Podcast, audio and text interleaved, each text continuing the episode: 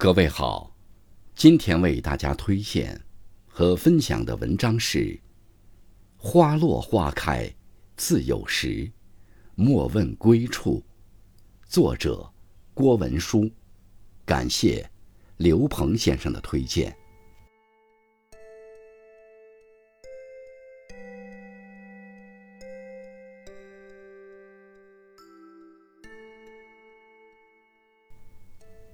卜算子·颜蕊》：不是爱风尘，似被前缘误。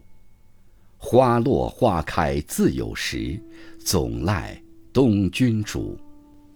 去也终须去，住也如何住？若得山花插满头，莫问奴归处。谷雨前后。在北方，一场真正意义上的春雨，才算是到来了。一颗在疫情的阴影笼罩下蛰伏日久的心，也被漫天潇潇的春雨灼洗一般的，开始清润透彻起来。被迫居家的日子，心情是郁闷而无着落的。春天的到来，可以驱走风雪严冬。可以织就万千繁华，春雨的莅临，既能润泽天地万物，也可清明溢埋人心。心若无尘埃，清风自然来。天清风雨柔，杨柳绿如烟，杏花沾雨红，春草风前青。雀跃的春鸟飞上枝头。携了一翅翼清幽的花香，在色彩明丽的庭院轻快穿行。人家的窗前，一夜之间又盛开了几束梨花，已是满园春色，梨花风起，正清明。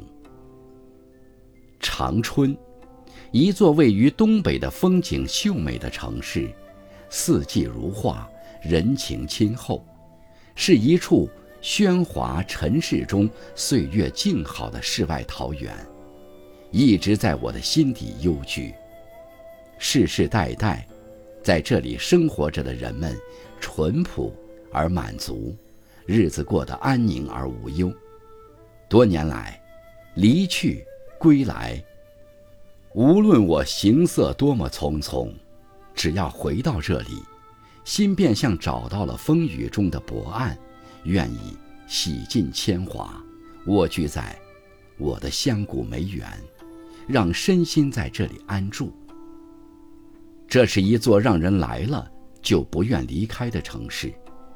虽然这里的春天脚步总是要慢一些，岁岁年年守望春天的人们却一直在等，平静而安详。他们并不羡慕别人的繁华，因为他们笃定且坚信，属于他们的春天，从来不会缺席。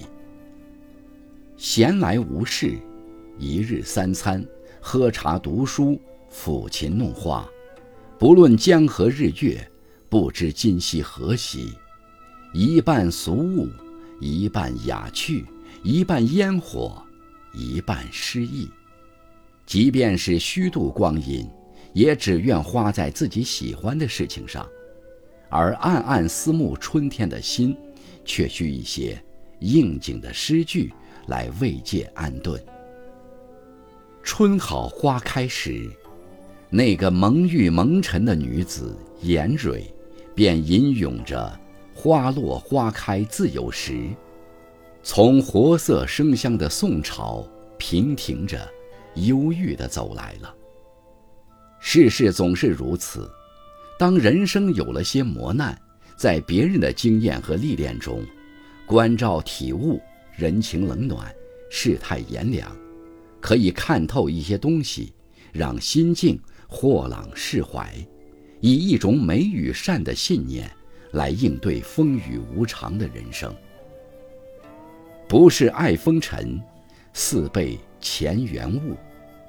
宋朝周密的《齐东野语》记载：“天台营妓严蕊，字幼芳，善琴，艺歌舞，丝竹书画，色艺贯一时，兼作诗词，有新语，颇通古今。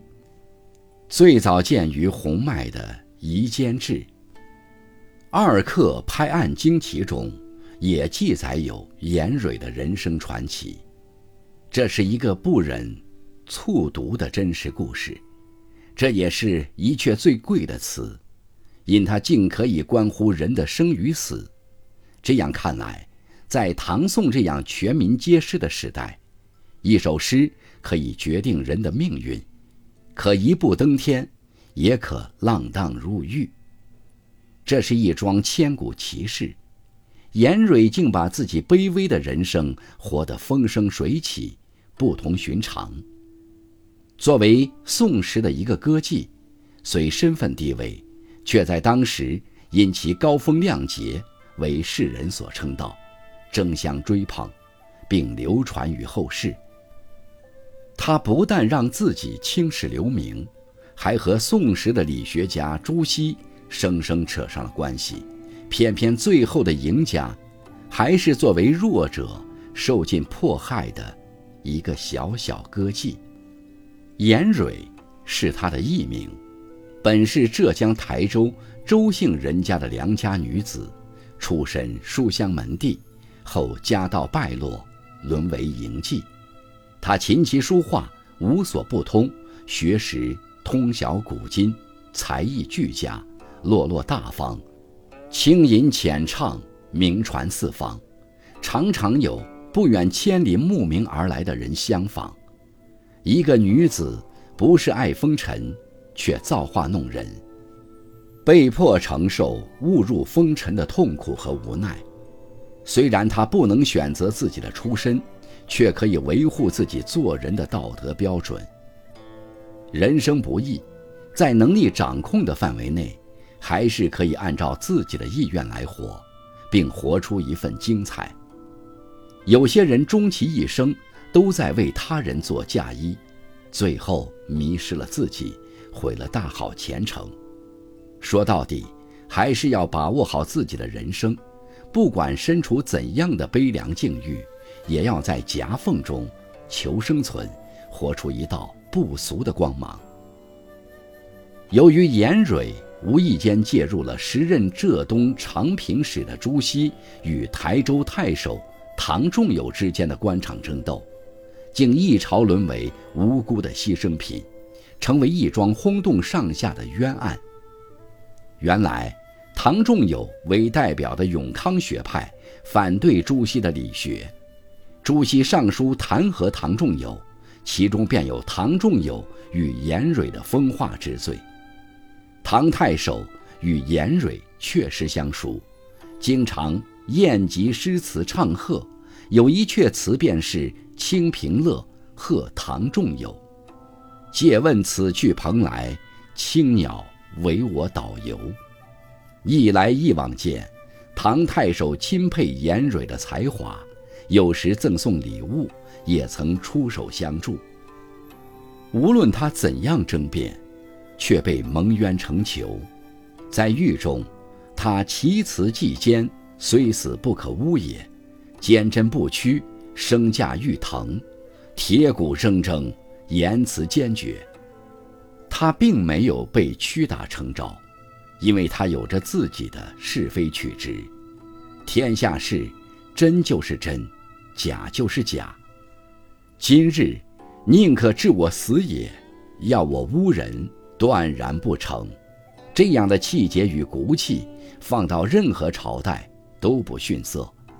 更何况，他只是一个生活在社会最底层、被践踏了做人的尊严的下贱歌妓，不由得让人可歌可叹。